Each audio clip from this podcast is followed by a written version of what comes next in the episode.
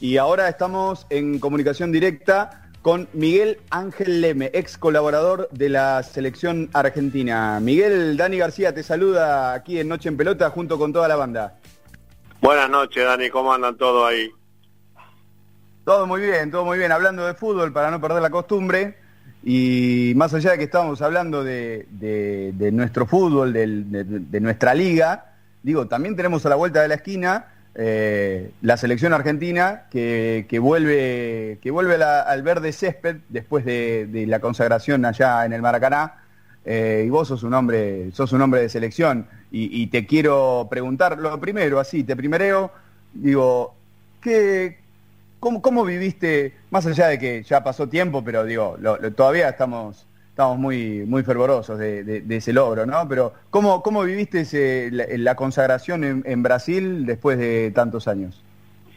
Me pone muy contento, la verdad, por, por los jugadores que uno más o menos tuvo en la selección, como Di María, como Messi, pero, pero más por todo por Messi, porque el sufrimiento que tenía ese chico con toda la carga emocional de no poder lograr algo con la selección argentina, que Dios quiso poner las cosas en su lugar y le dio eh, la Copa de América, vos fijate la soltura que tiene ahora para hablar, todo.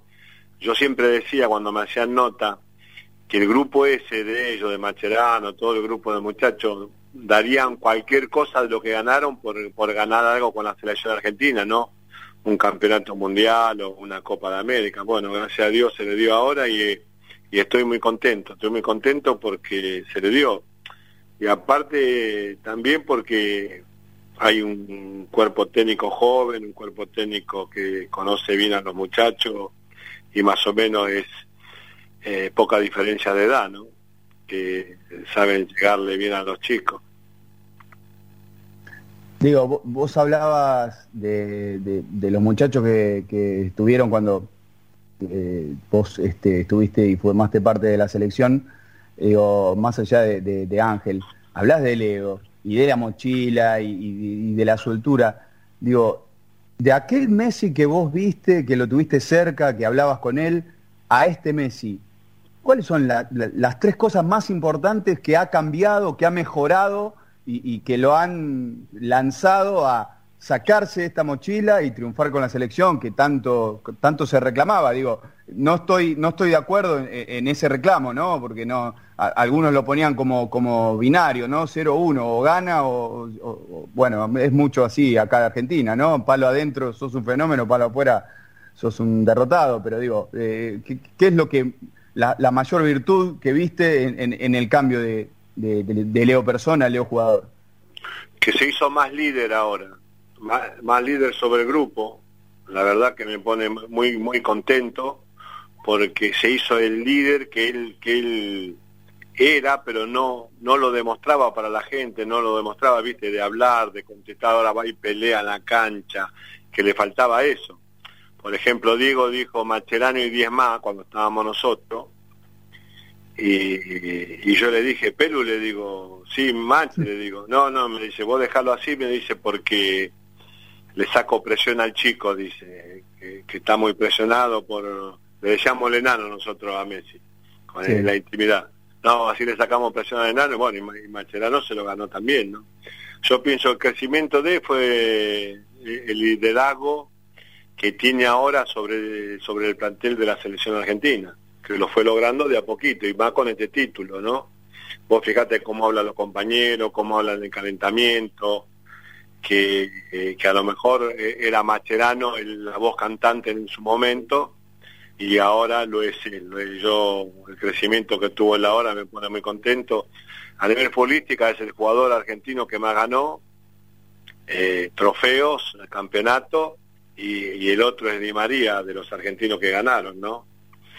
Eh, así que me pone muy contento por, por el grupo, porque también nosotros tuvimos a Paredes, tuvimos juveniles, tuvimos a, a Tagliafico, a Pesena, cuando estuvimos los juveniles, ¿no? Así que, que me pone contento por el, por todo el grupo de trabajo. La verdad que yo a los técnicos no los conozco, o sea, los conozco como como referente, como es jugador o como ayudante de campo, ¿no? El Ratón Ayala yo lo iba a ver cuando jugaba la tercera de Vélez, eh, de Ferro, y, era una cosa impresionante lo que jugaba en la tercera. Y bueno, yo pienso que todos los logros se, se dan con trabajo, con, con, trabajo y humildad, y yo pienso que este grupo lo tiene, ¿no? De, del cuerpo técnico.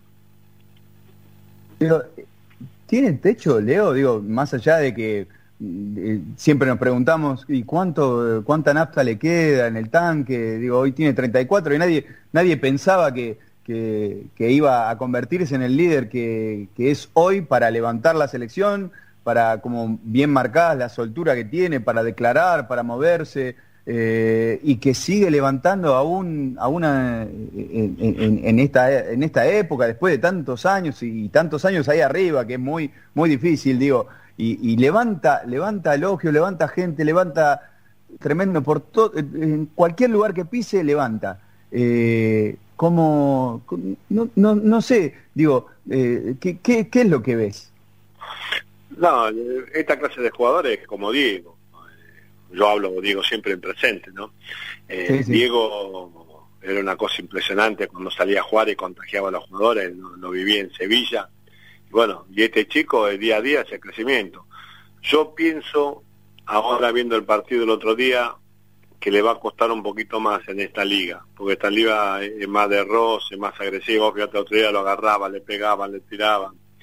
Le, le pegaban arriba, abajo, por todos lados. Por eso, le pegaban de todos lados. Yo pienso que le va a contar un poquito más y va a tener que estar, no 10 puntos, va a tener que estar 20 puntos físicamente para esos enganches, esos piques cortos que tiene él llevarlo bien a cabo porque con el roce le va a costar, pero bueno, eh, Messi es Messi. En tres cuartos de cancha hacia arriba puede nivelar o poner pelota de gol o puede definir tranquilamente, porque es un grande y está tocado por la varita mágica. No hay con qué darle, no hay, no hay uno que se le acerque sin faltar el respeto a ninguno, ni a Neymar, ni, ni, a otros jugadores que estén a la altura de él, pero no él está unos pisos más arriba. Miguel, ¿cómo estás? Cristian te saluda de este lado. Eh, hablabas un poquito de lo que había sido eh, esa intimidad en, el grupo con el Diego y demás, y hablabas cómo había crecido Leo. Eh, ¿Sentís que tuvo algo que ver el Diego verborrágico que nosotros conocemos con un Lionel recién que se acomodaba los primeros años en la selección, no tan no líder, quizás sí líder dentro del campo de juego, pero no afuera? ¿Qué puedes contarnos de la intimidad un poco? de ¿Le hablaba a Diego? ¿Le hablaba mucho a, a, Messi? Eh, le, ¿Lo aconsejaba? ¿Aprendió algo táctico de él? Quizás se, comentaba un poco el tema también de los tiros libres que, se quedaban también a practicar. Sí, vos fijate que, gracias a Dios estuvo rodeado de buenos, ¿no? Estuvo eh, Grondona, que para mí es el, el número uno a nivel dirigente. Bilardo era el manager en ese momento eh, Diego era el técnico y Messi el mejor jugador. Yo pienso que sí, Diego le hablaba, lo llevaba, lo llamaba solo, lo llamaba con Macherano, lo llamaba con otro muchacho a hablar, le hablaba, le decía, Carlos Vilardo también le, hablaba, por ejemplo, Carlos, eh, cuando Diego se, cuando, cuando Messi se tiraba muy a la derecha, le decía que fue un poquito más adentro, para que le gane la espalda atrás de los dos cinco o de un cinco para que solamente tenga los defensores para eludir, no que se tiraba hacia el costado, que le tocaba estar con uno o dos mediocampistas y que después tenía uno o dos defensores más. Así achicaba después hacia arriba, ¿no? Sí, se quedaba patio tiro libre, jugaban eh, con Diego a veces jugaban a ver quién, quién definía mejor, porque Diego en ese momento le pegaba la peta también eso que tenía la rodilla, que después se tenía que poner hielo, ¿no? Pero sí competían o pegarle al travesaño. Eh, ponían cuatro muñecos ahí de madera, eso de plástico o cinco y, y no había que, que, tocar a los a los a los supuestas barreras, ¿no? A los, a los, muñecos, eso. A los muñequitos, sí, sí. No, yo pienso que, que, Diego para esa selección y bueno, con Carlos, con Don Julio también, que Don Julio hablaba mucho con, con los chicos, eh, eh, un empujón anímico muy bueno, muy bueno, porque se fue dando el crecimiento de Messi en la selección, ¿no? Y al lado de, de Carlos y de, y de Diego es fundamental que haya aprendido las cosas. Pero bueno, hablaba de Grondona un poco y creo que uno de, lo, de, lo único, de las cosas que se le rescatan a Grondona es haberlo, bueno, puesto el ojo justo a, Messi, ¿no? A traerlo a la selección cuando nadie, nadie lo tenía en el radar a Messi. Mira, yo hablar de Grondona, yo pienso que, que Don Julio fue un adelantado en todo. Yo me quedaba a hablar de, cuando estábamos de sobremesa, y más cuando estuve en los juveniles él venía cuando iba a viajar a sur y cenaba con nosotros, y porque salía a la madrugada el avión. Y, nos quedábamos en sobremesa ahí charlando con él, con Walter Perazo, y con algún otro muchacho, y yo le, preguntaba, eh, le digo, ¿por qué usted no era presidente de la FIFA? Y me dice, él me decía negrito. Me decía, negrito, negrito, dice, ¿qué crees? Yo manejo todo eso, ¿por qué quiero ser presidente? Que, que ponga la, la, eh, la carita de ellos, yo manejo todo de atrás, me decía, un adelantado, un tipo que, que, manejó la FIFA sin saber idioma, sin nada, con el crecimiento de la calle, nada más, y bueno, y la experiencia como dirigente, ¿no? Así que nosotros tenemos que estar orgullosos de toda esa gente que le dio algo al fútbol argentino. Le guste, no le guste, ojo, te puede gustar Grondona, te puede gustar Bilardo, eh, pero bueno, son, son la gente que nos dieron riqueza futbolística a nivel mundial, no tanto Maradona como, como Messi, ¿no? que actualmente ojalá que, tengamos Messi para largo rato, no tanto en la selección o verlo jugar en la cancha. Ah, ahora aprovecho que vas tirando estos, estos apellidos, estos eh, pesos pesados, como Maradona, como Messi, como Carlos Vilardo, como Julio Grondona, digo, eh, eh, ya no hay más como ellos, ¿no? no por lo menos por un largo tiempo. No, no, no, yo pienso que no, no. Yo pienso que va a costar mucho tiempo a nivel fútbol argentino que aparezcan eh, eh, gente la calidad, primero humana, porque los conozco, tuve la suerte de ser ayudante de Bilardo, me tuvo como jugador de Sevilla, en Liga, en Estudiante, en Boca, iba a ver los partidos, estaba con Broni con y con Pumpido yo iba a ver los partidos afuera, después nos juntábamos en la oficina y me decía que vista, anotá, anotá.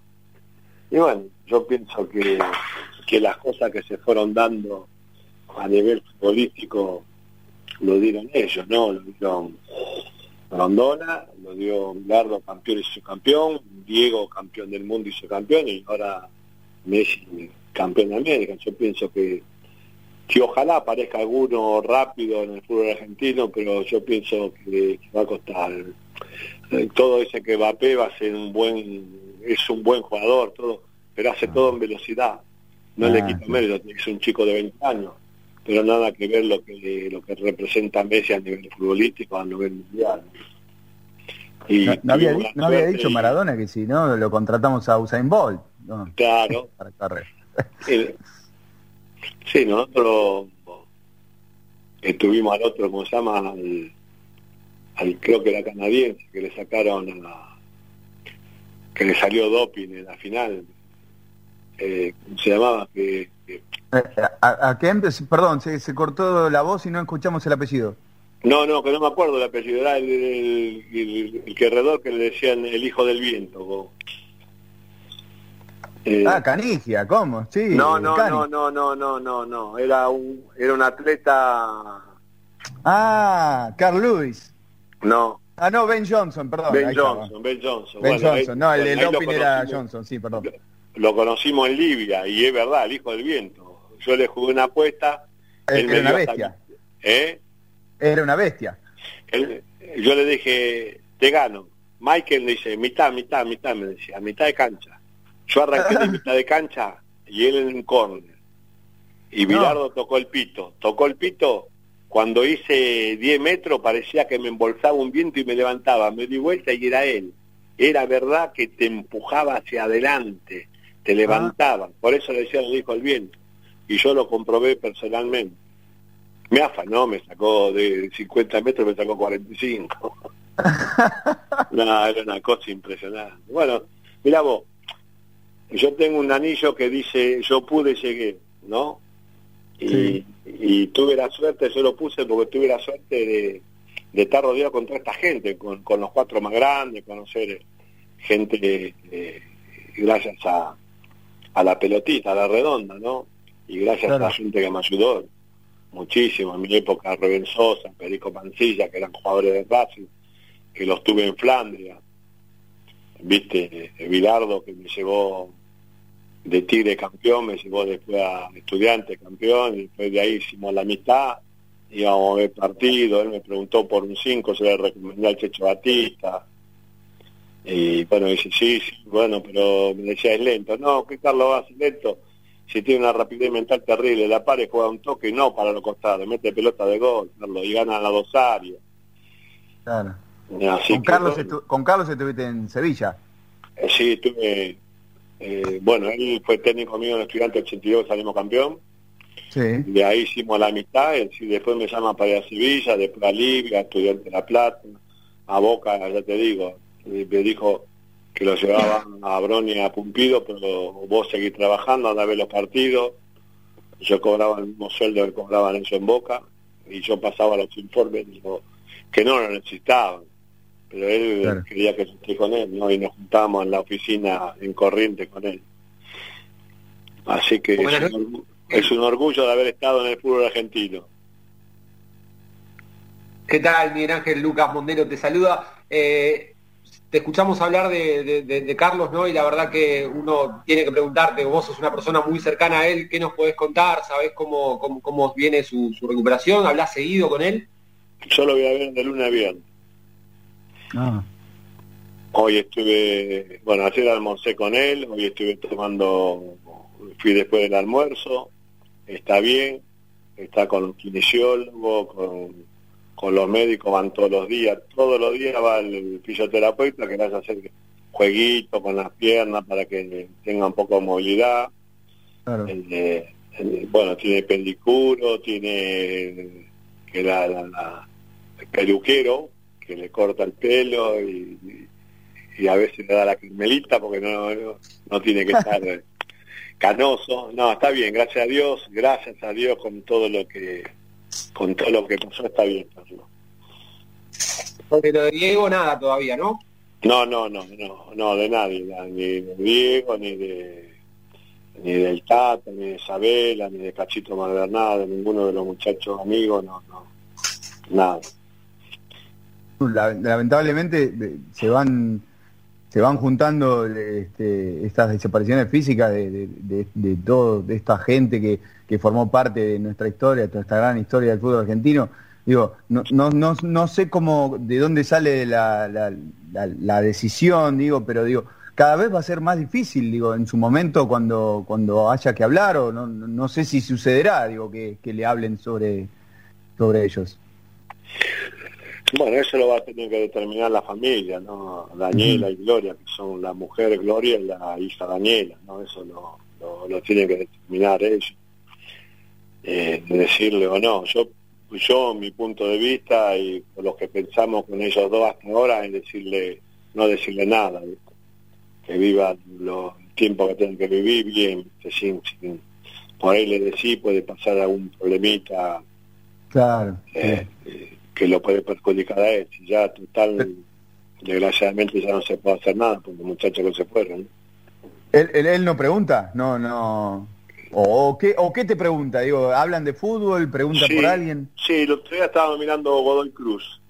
Miraba un poco Godoy Cruz, ¿viste? después no, después mira un rato, después mira eh, película, bueno, muchas canciones o de salsa, cumbia que le gusta a él. los Palmeras, le gusta mucho los Palmeras.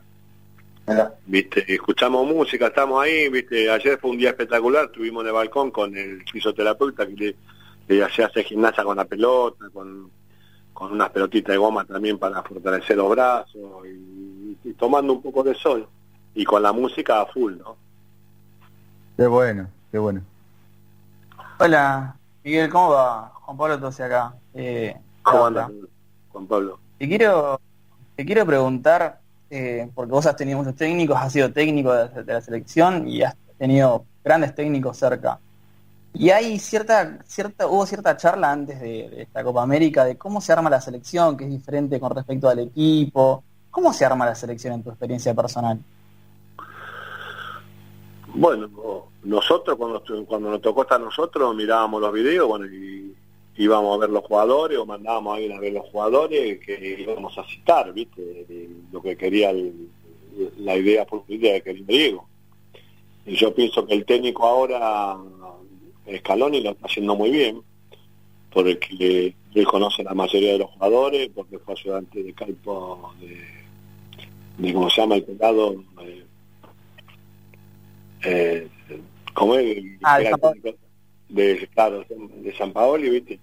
Y bueno, y ya los conoce y vos tenés que ir viendo continuamente partidos si van creciendo o no van creciendo los jugadores y bueno, y en el fútbol argentino eh, están los demás muchachos, los colaboradores de él, que, van a ver los partidos, y que filman partidos, ven, el crecimiento de algunos jugadores jóvenes también, ¿no? Como en el caso de Palacio, todo eso, que, que, fue creciendo en River, de los juveniles pasó a la mayor, después volvió a los juveniles, después pasó a la mayor de vuelta y ahora está consolidado ahí entre los 25, 30 jugadores. Yo pienso que hay que hacer el seguimiento a todos los jugadores. A lo que te gusta, a los 30, 40 jugadores, seguirlo y después ver que aparezca algunos nuevos, ¿no? Es como los juveniles, vos vas a ver las divisiones inferiores. Eh, eh, yo, por ejemplo, no avisaba que iba. Los, chicos me decían, no, no sé, no sé. Le digo, no, por, por ahí no voy, no voy. Y yo y nos dividíamos con Pogani, con, con el profe, todo, y cada uno en una cancha y mirábamos los jugadores cuando terminábamos, yo cuando terminaba el partido, diez minutos antes le decía a fulano de tal, hola, hola, por ejemplo a Drusi, hola gordo, ¿cómo anda? ¿Viniste? Me dice, sí, chao, chao, a mamá, a, a, al Indio Vega, los jugadores que íbamos a ver, por ejemplo River, Boca. En los últimos diez minutos yo me hacía ver para que sepan que lo fuimos a ver, pero sin avisar por, para no ponernos nerviosos y para que no para que puedan dormir tranquilo el día anterior, ¿no? Porque yo, oh, va a venir el técnico de la juvenil, no tiene nada que decirle nada. Algunas veces los managers de los clubes se enojaban, los directivos se enojaban, pero bueno, yo pienso que yo no quería perjudicar a los jugadores. Y así se arman los juveniles y así también se, arma la, la selección mayor, ¿no? Gracias, gracias. Y una, una pregunta más. Eh, ¿Cómo ves la Argentina post-Messi? No, porque, o sea, ahora lo estamos disfrutando, ya estuvimos malcriados muchos años, pero sentimos como que va quedando cada vez menos. Y es una pregunta que nos pasa a todos por la cabeza. Sí, sí, uno no sabe lo que puede pasar en el futuro. bueno, ojalá eh, Dios quiera que podamos ganar el Mundial estando él adentro de una cancha. Y yo como técnico no lo veo, no lo veo. A lo mejor rodearlo de gente puede ser, pero yo como técnico no lo veo. No porque no le guste, no, no, porque no sepa porque puede ser en otra función. Puede ser un manager, puede ser un, buen seleccionador de, jugadores y, tener un cuerpo técnico que lo arme él, ¿no? Y él estar armando sin sin dirigir. Yo me gustaría que esté ahí. Y es difícil, difícil como dije en principio, no, no, no ves un jugador distinto, hay muy buenos jugadores, pero no, está el distinto como, como, como fue en su momento digo y ahora Messi, ¿no? ¿Te quedó alguna espina haber quedado afuera del cuerpo técnico del, del, 2010 o es algo que ya está, ya pasó y se tenía que no, así? No, no, no, no, no, porque digo, lo aclaró a todo el cuerpo técnico en la casa ahí en Ezeiza Mire, muchachos, yo le voy a hacer, hacer el contrato un año, ustedes pidan lo que quieran, si saca más plata que yo no me interesa, pero yo después voy a decidir eh, la continuidad o no cuando se venza el contrato. A mí se me venció el contrato y me dijo que no me lo renovaba. Y bueno, lo tuve que aceptar porque él lo aclaró antes de comenzar el, el de la participación en el cuerpo técnico lógico. A mí me hubiera gustado estar en el Mundial, pero bueno, después tuve la suerte de estar eh, siete años en ¿no? Así que una cosa eh, no se dio, pero después tuve la, la, suerte de estar casi siete años con los juveniles, ¿no? Recorriendo el país, recorriendo el mundo, viendo jugadores. Así que bueno, no, no en la vida siempre tenés que ser agradecido porque en mi vida pensé que iba a dirigir la selección mayor en mi vida, mi vida. Por eso, eh, lo que ya te dije de latín, yo, yo pude, llegué. Y hay que tener a todos los chicos jóvenes que quieran ser jugadores, que quieran ser técnicos, aunque no se le dé el primer tiempo, que sigan luchando, que con, la, con el sacrificio a la larga se da, se da, se da. Y tiene que ir de frente, tanto el jugador como el técnico, de frente. Es esto, esto, esto, esto. No me gusta esto, no me gusta lo otro. Para el crecimiento tanto de él personalmente como para que el crecimiento de los jugadores. Y siempre había estado agradecido a Dios que me haya llevado a la selección mayor, siempre. Y en la vida soy agradecido. A él, a Milardo, a Rondón, a todos los que tuvieron la oportunidad de estar en, en, un, en un campo de juego defendiendo los colores, tanto como técnico, de la juvenil o mayor, pero de la selección argentina, ¿no?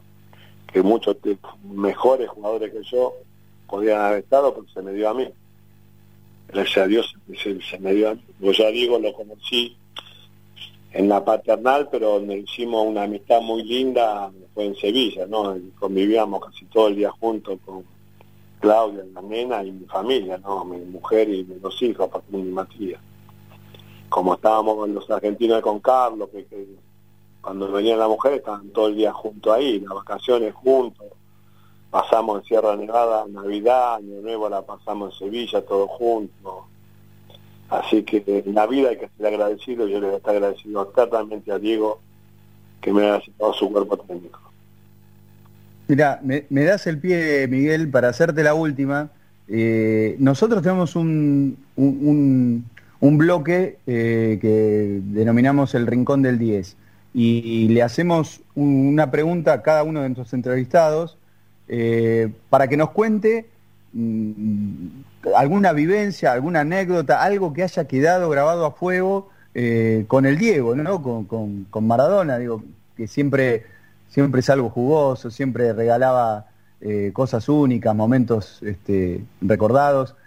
quizás puedas elegir uno, o quizás tengas un montón y te sea difícil, pero quizás puedas elegir uno y, que lo cuentes acá eh, como, como frutilla de, la entrevista. Te voy a contar dos. En Navidad, ah. en Tierra Nevada, yo le regalé una pantufla que era un, león. A él le puse en el arbolito. Y él me puso una cadena de oro y a mi mujer un anillo de oro. y la otra, que no es linda, es que ah. él un día, él, tenía un celular, viste eso que eran dos tapitas que se cerraban así con la tapita. Sí, sí. Y bueno, no sé qué pasó, que le habían traído uno nuevo, no sé de dónde, me dice, toma, dice, te regalo mi celular. Estábamos comiendo, en yo vivía en un barrio y venían él, bueno, enfrente del barrio de enfrente, cruzamos la calle y vivía Bilardo, yo vivía en el barrio nuevo y Bilardo en el barrio viejo. Y nos juntábamos ahí porque había poquita gente viviendo, éramos, era, por ejemplo, era de 30 y había 5 o 6 familias. Y venían todos los muchachos, ahí venían Sue, Nacho Conte, Diego, Cholo Simeone, venían todos los muchachos a comer ahí porque estaba el barcito y había poca gente y era todo el bar para el digo al gallego, Manolo, Manolo, nos prepara comida, somos 8, 10, 12, sí. Bueno, y Diego me regala el celular, le digo, ah, bueno, bueno, le digo, ¿puedo llamar a Buenos Aires? No, no, te regalo el aparato. ¿Para qué lo quiero? Le digo. Le digo, está mal, metételo allá. Le digo, ¿qué me lo da sin cosa? Y se enojó y lo rompió contra la pared, lo estalló contra la pared. Y mis hijos después me dicen, tonto, dice, papá, dice, tenés el recuerdo de Maradona, dice, un celular de... Y yo estaba ahí, digo, ¿qué no tiene? ¿Puedo hablar con esto? No, no, me dice, yo te regalo el aparato. Y agarró como no se lo agarré y lo rompió contra la pared. Pues también una anécdota linda, ¿no? Seguro, seguro. el, Diego, el Diego era así, ¿no? Eh, era uno o diez, no había en el medio nada. No, nada, era, no, no, era cuando se enojaba, era una cosa impresionante. Bueno, después otra, cuando trajo los autos de Italia, que manejé la Ferrari, y, dábamos una vuelta, nosotros estábamos en un hotel en el medio del desierto, y dábamos una vuelta hasta un puente, y el que ganó la carrera fue Banco, íbamos de a dos. Llegábamos hasta el puente, cambiamos y venía otro, eh, por ejemplo, yo con, salimos del hotel, Banco manejando arriba del puente y yo mismo la vuelta la hice yo. Y yo me quedé hacer el canchero y aceleré y pegué el volantazo y empecé a cortar planta como loco, ¿viste? Claro, ella me dice, vos estás loco, me dice lo que hiciste, pues te fue hecho pelota, y me dice, claro, porque ese es el coche carrera, el volante había como verlo un poquitito. Yo bajé del puente y aceleré a fondo y pegué el volantazo así para agarrar la autopista de vuelta y que se me fue sobre la, sobre la, donde divide las dos rutas, que eran todas plantas de rosas blancas. Nada, la vez me pegué bajé temblando de ahí. No hicimos, me acuerdo que, que Bartagón en Central, el 2, gritaba dentro del auto. No, pero una cosa impresionante, una cosa impresionante. Un, poquito, de miedo, le digo. ¿Qué te parece? ¿No lo que fue? Para hacerme el canchero casi no hacemos pelota. bueno, Miguel, la verdad te agradecemos el tiempo acá en Noche Pelotas y seguramente en otra oportunidad eh, nos encontremos nuevamente para para hablar un poquito más de fútbol y, ¿por qué no, otra anécdota con, con Diego, no? Sí, Diego, claro, sí, tengo un montón, un montón. Y tuve grandes técnicos, vos cuando preguntaste grandes técnicos, tuve grandes técnicos, muy grandes técnicos. Te voy a nombrar algunos así rápido. Don Ernesto Duccini en juvenil en San Lorenzo, yo me inicié en San Lorenzo, era fue, el, fue el que armó la selección 79 que salió campeón Diego. Después ah. en, en, Flandria, Rubén Sosa y Perico Mancilla, que eran jugadores de Racing, que jugaba Corbata, Mancilla, Susibelé. Después tuve a Zaporiti, tuve a Judica, tuve a La Bruna, mm. grande, grande, grande, grande, a la altura de los grandes. Y bueno, el más grande piojo, el piojo que lo perdimos hace muy poco. Sí, hace poquito. El piojo, la verdad, que era un tipo calentón, pero un tipo que te iba de frente y sabía muchísimo. El sapo también, el sapo era calentón, se enojaba. Pero el Piojo Judica jugábamos partido, nosotros jugábamos penales y cuando lo cargábamos se calentaba, pero mal. Y después, el más grande de todo, para mí, de la historia del fútbol argentino, es Carlos Salvador Villar. No hay con qué darle. No hay con qué darle. Bueno, Miguel, te mandamos un gran abrazo y te volvemos a agradecer el tiempo acá en Noche en Pelotas y hasta cualquier momento. Dale, te mando un abrazo grande para hoy la audiencia. Gracias, Miguel. Un abrazo.